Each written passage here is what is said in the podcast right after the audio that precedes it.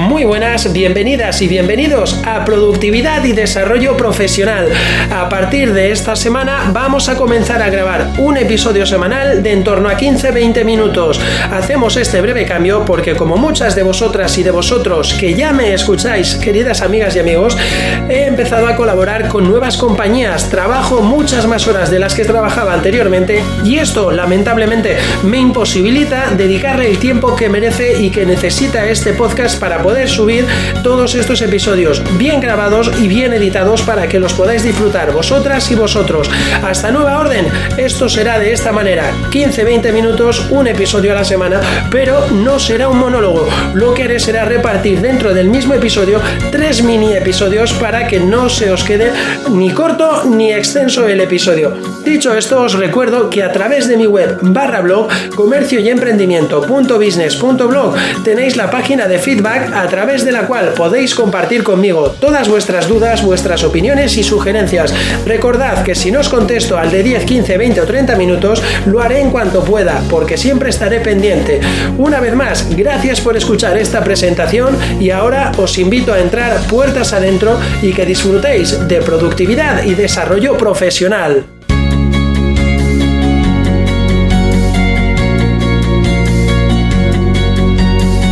Y bienvenidos y bienvenidas una semana más a Productividad y Desarrollo Profesional. Esta semana traigo un episodio encantador. ¿Y por qué os digo que es un episodio encantador? Porque voy a tratar de ser un encantador de serpientes y de víboras, por supuesto, porque hoy vamos a hablar de vender omitiendo información. Voy a comenzar hablando sobre unos actos vandálicos, porque no tienen otro nombre, a ver si alguna de vosotras o de vosotros dais con alguno de ellos y habéis eh, utilizado alguna vez esta técnica. Omitir, ocultar, no decir, insinuar, dejar caer la idea, encalomar, empaquetar, dos por uno, ya incluido, etcétera, etcétera. Y digo etcétera, etcétera, porque podría continuar diciendo palabras y nombrando actos vandálicos todo el día y tampoco vamos a estar aquí para ponerles nombre a todos. Con esto, ¿qué quiero reflejar? ¿Qué quiero poneros en mente frente a vuestros ojos, chicas y chicos, amigas y amigos? Lo que quiero poneros en mente es lo que no queráis que os hagan a vosotras y a vosotros y a ninguno de vuestros familiares o seres queridos, no se lo hagáis a nadie, porque todos y todas tenemos que ganar dinero para comer y sostener nuestro día a día, pero nunca, y digo, repito, nunca debería de ser a costa de que otras personas pierdan por nuestra cara dura. Esto, lamentablemente, en el sector comercial pasa más de lo que debería, porque tenemos la vaga creencia de que no hay otra manera de vender a una persona que nos dice que no, porque no es no, y no significa no. Y cuando me dicen varias veces no, ya está todo finalizado, no puedo vender, tengo que tirar a ver si de alguna manera puedo tratar de meterle por algún lado el pedido o el producto o la venta sin que se dé cuenta, pero se la tengo que meter porque si no, no voy a cobrar y no voy a comer. Bien, cuando te dicen que no, te están dando una objeción y esa objeción tiene tratamiento. Claro, cuando te dicen seis veces seguidas no, no, no, no, no, no, no, no te están diciendo una objeción real, no hay nada que tratar. Lo que tienes que pensar no es ¿cómo le encalomo yo el pedido para poder ganar mi comisión? No, este sería un pensamiento incorrecto, un pensamiento estafador. Lo que tendrías que pensar es, ¿por qué no me está diciendo la objeción real? Solo me dice no. Y con un simple no, no puedo trabajar. Necesito que me diga cuál es el problema real. ¿Qué pasa? Que no puede a nivel económico y tiene vergüenza de decírmelo, se la tengo que sacar esa objeción. ¿Qué pasa? Que es que le causo desconfianza, tengo que sacar esa objeción. Al final, mi trabajo, el trabajo de un buen vendedor, consiste en darle la vuelta a la tortilla las veces que sea necesaria hasta que cuaje, es decir, hasta que firmes la venta. Y para ello necesitamos saber la objeción real. ¿Por qué un montón de vendedoras y de vendedores que aparentemente tienen muy buenas tablas y la verdad que estarán ganando dinerales y dinerales, eh, son buenos porque la gran mayoría utilizan estas herramientas que no son las correctas más veces que una venta como tiene que ser. Utilizan más la venta fraudulenta que la venta porque realmente esté bien hecho el trabajo estén bien trabajadas las objeciones y el fin de todo ese buen trabajo lleve a cabo una venta. ¿Vale? Por este motivo, mucha gente o gran, gran mayoría de vendedoras y vendedores que venden cantidades intangentes, donde otros vendedores también cualificados no llegan a vender lo suficiente, suele ser siempre este motivo. El que en Calomo le meto un pepinazo, le meto por la escuadra, en fin, ponerle el adjetivo que queráis ponerle. Engañando a una persona, cualquiera puede llegar a vender. Y queridas amigas y queridos amigos, ¿Cuáles son las excusas que generalmente se llega a poner un vendedor o una vendedora que va de esta guisa? Pues bueno, las excusas son muy variopintas. Las del tipo, si no lo hago yo, lo hace el siguiente vendedor que visite a este cliente. Si no lo hago yo, no gano dinero. Si no lo vendo, si no lo hago yo, perdón, no vendo nada. Es que si no lo hago yo, me van a despedir. O lo hago porque me lo exige mi jefe y si no lo hago, me van a despedir. Esta última parece igual a la anterior, pero no tiene nada que ver, porque una es tu creencia personal de que si no haces una venta engañosa a un cliente te va a despedir tu jefe, es tu pensamiento contra tus miedos y no tus virtudes contra natura buscando una buena venta de éxito bien hecha. Sin embargo, que tu jefe o tu jefe de ventas o tu director comercial o el propietario de la compañía para la que trabajes te digas, si no vendes de esta manera te voy a despedir porque aquí se vende así, entonces ya estás entre la espada y la pared, ¿verdad? Y tienes la sensación de que estás en peligro y claro, entre dar de comer a mi familia y comer yo o quedarme en la calle en el paro, directamente voy a vender de forma fraudulenta todo lo que sea necesario para mantenerme aquí. Este ruido lo he hecho con mi garganta, perdonadme.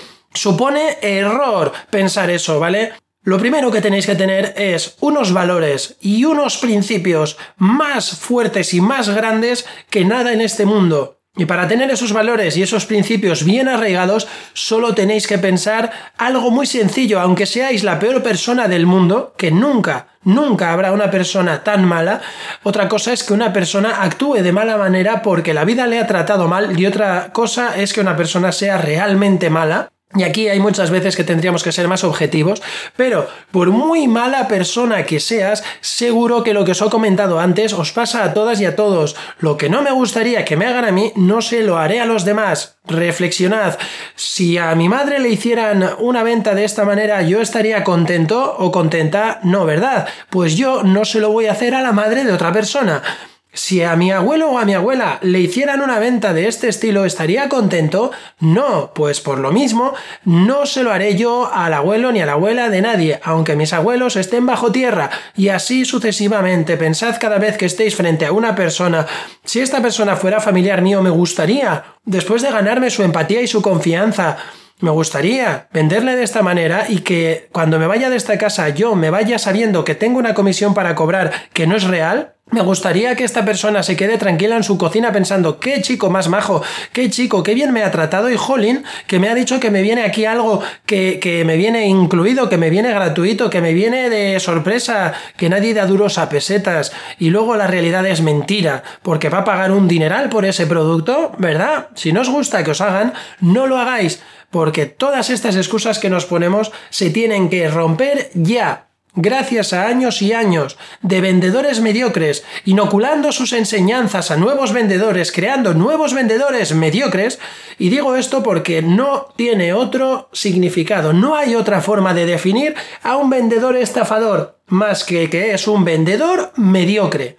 Y tampoco hay que suicidarse ni tirarse por un barranco, porque que nos hayamos convertido en vendedores mediocres, porque hoy día la sociedad va mucho más rápido, la gente escucha menos, o no tengamos las tablas y la preparación que exige ser un buen vendedor, no significa que nos tengamos que suicidar. Lo que significa es algo que os he dicho en casi todos los episodios que llevo grabados de mi podcast Formaros, tenéis que hacer formación, formación autodidacta. No hace falta que vayáis a una escuela de comerciales, no hace falta que os inscribáis en una de las miles de formaciones a nivel online que tenéis, ni siquiera presenciales.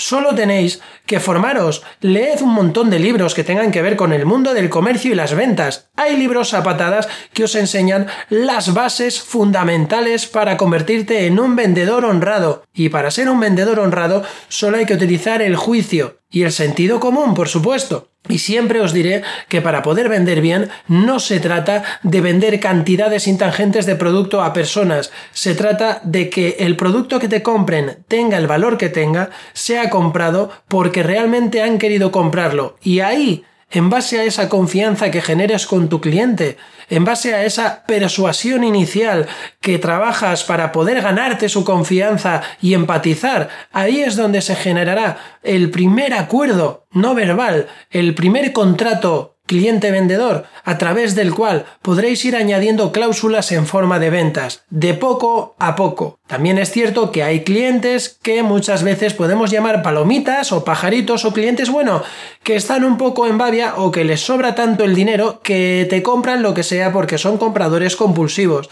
Lógicamente, hay muchos perfiles y un perfil de un comprador compulsivo no necesita apenas persuasión, pero sí que necesitará siempre decirle claramente este es el producto, este es el contenido y este es el precio, porque te lo va a comprar. Con todo esto lo que os quiero transmitir, amigas y amigos, es que no es necesario engañar para vender. Para poder vender, lo único necesario que hay es estar bien formados, bien preparados y tener todas las cualidades necesarias que puede tener un vendedor. Y para persuadir, el saber no ocupa lugar. Y hay infinidad de técnicas de persuasión a través de las cuales llegar al corazón de una persona con el fin de que luego te acabe comprando el producto una vez más, siempre porque quiera comprártelo después de hacerle una presentación y explicándole cuánto es lo que va a pagar y qué es lo que va a comprar. Así que, para concluir este episodio que tenía muchas ganas de compartir con vosotras y con vosotros, os recuerdo que Dejad de ser vendedores mediocres implica formación y conforme vayáis formándos iréis dando color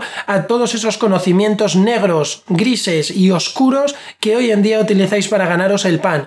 Y cada vez que entréis en una empresa en la que os exijan que tenéis que vender de esta manera, engañando, omitiendo u ocultando cualquier tipo de información, levantad el dedo de la mano derecha y ponérselo en la cara a esa persona y mandarles a seguir disfrutando de su empresa porque esa empresa no durará, no durará mucho tiempo. Aunque lleve 20 años abierta, le llegará su San Martín y que os pille confesadas y confesados y fuera de esa empresa, porque pagarán todos y cada uno de los vendedores que allí estén sentados trabajando en el día que les llegue San Martín.